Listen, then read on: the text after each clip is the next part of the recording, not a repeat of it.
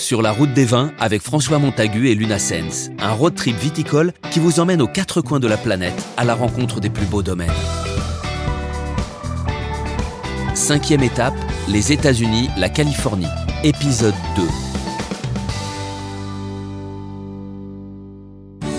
Je quitte San Francisco par la route 29 pour parcourir les 80 km qui me séparent de la Napa Valley, la plus renommée des vallées de la Californie, parsemée de nombreuses petites villes pleines de charme comme celle de Calistoga. Mais si je suis passé par la route 29, c'est surtout quelle est la route des vins de la Napa. C'est la seule à longer le circuit du Wine Train, le train du vin, qui dessert les meilleurs vignobles du pays sur 50 km. Si le chemin de fer a joué un rôle crucial à l'époque de la ruée vers l'or, il a aussi permis, en offrant une desserte régulière dans toute la vallée, le développement économique et agricole de la région. Voyager dans ce train mythique me donne l'impression de remonter le temps jusqu'aux grandes heures de l'histoire californienne. Aujourd'hui, le train est devenu un moyen de découvrir la vallée, confortablement installée, avec la vue sur les rangées de vignes des collines environnantes. Le premier vignoble sur ma route des vins est un pionnier des grands crus californiens, une propriété extraordinaire, le domaine Newton. J'ai rendez-vous dans le chai avec Chris Millard, le directeur du domaine. Mais je me rends très vite compte que le plus dur va être de le trouver. Le chai est si impressionnant que je me suis perdu au milieu d'un dédale de barriques. Un labyrinthe dans lequel plus d'un se laisserait volontiers enfermer. Chris?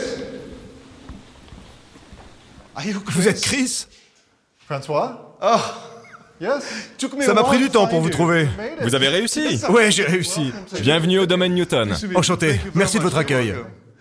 Pas simple de vous trouver. J'étais en train de me perdre dans ce labyrinthe. In the cellar. Vous vous promeniez dans la cave Welcome, welcome. Il fait frais ici, non Mais c'est la bonne température. Vous avez vu le jardin en arrivant Parce que nous sommes sous le jardin. On est sous un jardin Oui, le jardin est juste au-dessus de nos têtes. Vraiment Oui, J'ai pas fait attention. j'aimerais vous le montrer. D'accord. Allons le voir, il fera moins frais.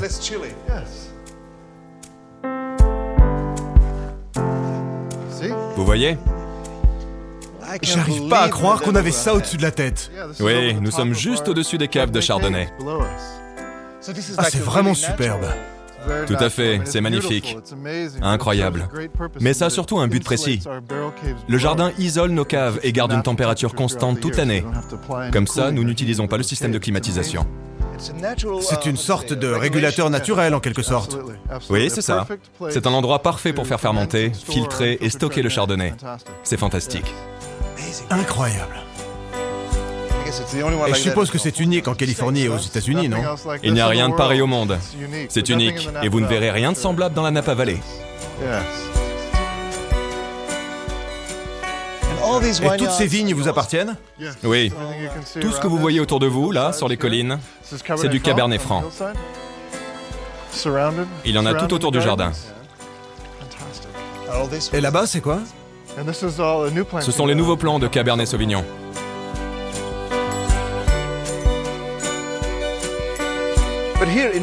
Mais dites-moi, ici à Napa, quelles sont les variétés les plus connues Eh bien ici, dans la vallée, le Cabernet Sauvignon est roi, bien sûr. Étant à Spring Mountain, qui est une région extrêmement chaude, le Cabernet Sauvignon, le Merlot, le Petit Verdot et le Cabernet Franc sont les principales variétés. Plus au sud, nous possédons aussi des vignes dans la région de Carneros, qui est plus fraîche. C'est un climat plus proche de la Bourgogne. On a donc privilégié le Chardonnay et le Pinot Noir. Donc à Napa, il y a aussi du Chardonnay et du Pinot Noir. Pas seulement à Sonoma. C'est ça. On a vraiment bien travaillé à Napa pour déterminer où planter ces variétés. Et ici, sur Spring Mountain, on est assez proche des terroirs de Bordeaux. Et vous faites aussi des assemblages comme à Bordeaux? Effectivement, nous assemblons au domaine un vin que nous appelons le puzzle. Ah, j'en ai entendu parler. C'est le vin assemblé à partir de 112 parcelles 112 parcelles différentes sur toute la propriété. Nous choisissons les parcelles séparément, parfois plusieurs fois, ce qui fait que nous avons au final plus de 112 portions de l'eau individuelle de vignes très petites. Cela représente à peine quelques tonneaux de vin dans certains cas. Par la suite, il nous faut deux ans pour assembler ce vin. On en produit une toute petite quantité, mais les cinq variétés de Bordeaux sont présentes. On lui a donné ce nom car l'arôme change chaque année. C'est donc un puzzle que nous devons élaborer et comprendre. Et comment vous faites pour assembler ce puzzle Ça nous prend des semaines. Nous faisons des tests avec mon équipe et le construisons pièce par pièce. Nous testons chaque lot, chaque tonneau et sélectionnons ainsi le meilleur du meilleur de chaque parcelle avant la mise en bouteille. C'est un long processus, mais c'est très gratifiant. J'ai beaucoup de chance. C'est fantastique. Donc François, Oui. J'ai quelque chose pour vous, Special. quelque chose de A little spécial. tasting. Une petite Uh, dégustation. to, uh, J'aimerais vous montrer la terrasse pour vous faire goûter nos vins. of our wines. Vous savez quoi? Avec plaisir. Très bien, Follow me. suivez-moi. Uh, Allons-y, je vais vous montrer. Je vous suivrai n'importe où, Chris. Chris m'invite sur la terrasse surplombant de part et d'autre le jardin et la vallée. La vue de ces flancs de coteaux et de ces rangées de vignes enserrées dans une forêt de conifères est unique. Déguster un verre de chardonnay dans cet environnement est quelque chose de magique. Toute la nature qui donne naissance au vin que je m'apprête à goûter est là, à ma portée. Il est presque sec. Je veux dire, il y a quelque chose que j'avais jamais goûté dans un chardonnay. un goût en bouche, une richesse. C'est sec, mais ce n'est pas un vin sucré. C'est un vin fruité très doux. Merci Chris. Merci pour l'hospitalité. Content que tu aimes. C'est peu de le dire. Je suis parcouru par un rare sentiment de liberté en totale osmose avec la nature. Chris me fait vivre un grand moment de bonheur. Les meilleures choses ayant une fin, je dois quitter le Newton et son fantastique jardin à la française planté sur le toit du chai pour reprendre le Wine Train, qui va me transporter vers une nouvelle étape de ma route des vins. Le Wine Train possède une cave unique proposant plus de 40 vins de styles différents à la dégustation. Ils proviennent tous de la Napa Valley et accompagnent les voyageurs au rythme des vignobles. Le Wine Train ayant pour vocation de faire découvrir les meilleurs vins de la Napa, il ne pouvait se passer d'un restaurant gastronomique pour les mettre en valeur. C'est donc tout naturellement que j'ai demandé à rencontrer le chef américain Kelly MacDonald, qui, je l'espère, me fera participer à une belle expérience culinaire. Bonjour François. Oui Notre chef peut vous recevoir dans sa cuisine. Vous êtes prêt? Ah, parfait Maintenant? Ok. Très bien, on y va. François, laissez-moi vous présenter notre chef, Kelly MacDonald. J'ai entendu parler de vous. François, enchanté. Voici donc la cuisine. Et je suis vraiment content de vous avoir. J'ai un vin rouge, un petit pinot, une de mes variétés préférées à vous faire goûter. Un petit pinot noir. Je l'ai choisi car il est doux et qu'il fait chaud dehors. Et vous cuisinez avec Oui, un peu. Mais ce qu'on va faire aujourd'hui, c'est juste une petite grillade, ici, et expliquer la relation entre le vin et la nourriture. Comment je les associe dans le wine train, et expliquer ma philosophie de la cuisine. Vous êtes prêts? Bien sûr. Donc, on va mettre nos verres ici, bien au chaud. On a un magnifique agneau de Dixon en Californie. Regardez-moi ça. C'est où, Dixon? Dixon est sur le chemin de Sacramento. Donc, ce qu'on a ici, c'est une petite sauce. Je l'appelle la Kelly's Caraclan Mix. C'est du sucre, de l'ail, de l'huile d'olive vierge, de l'huile de pépin de raisin d'Europe et un peu de poivre noir. C'est très doux. On sent la douceur de l'ail. Ce qu'on va faire maintenant, on va juste assaisonner comme ça à main nue, comme vous dites. Ouais, c'est ça. Donc, on va le griller, y mettre un peu de couleur, une concoction de figues, des figues de Byron en Californie, avec un peu de vin rouge en sirop, de très beaux pois gourmands, des épinards, de la ciboulette, de la sauge frite, de l'ail mariné au vin blanc, de jeunes rats pochés au vin blanc et du pollen.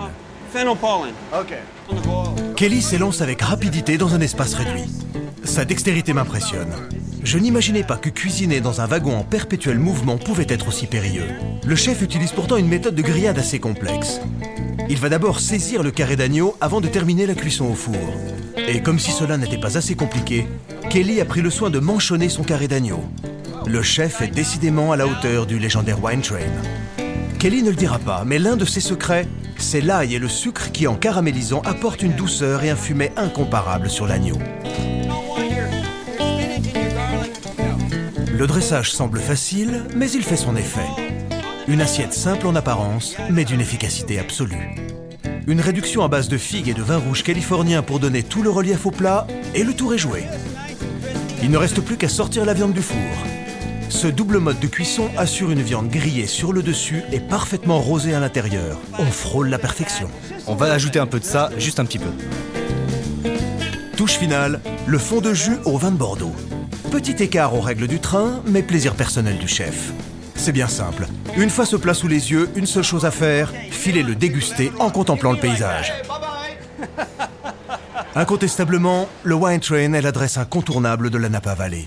mais aussi le meilleur moyen pour sillonner les vignes et se laisser emporter par un tourbillon de sensations culinaires.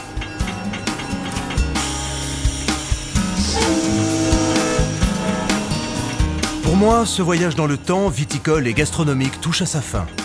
Mais la vieille locomotive a encore de nombreuses années devant elle pour combler tous les amateurs de vin du monde entier.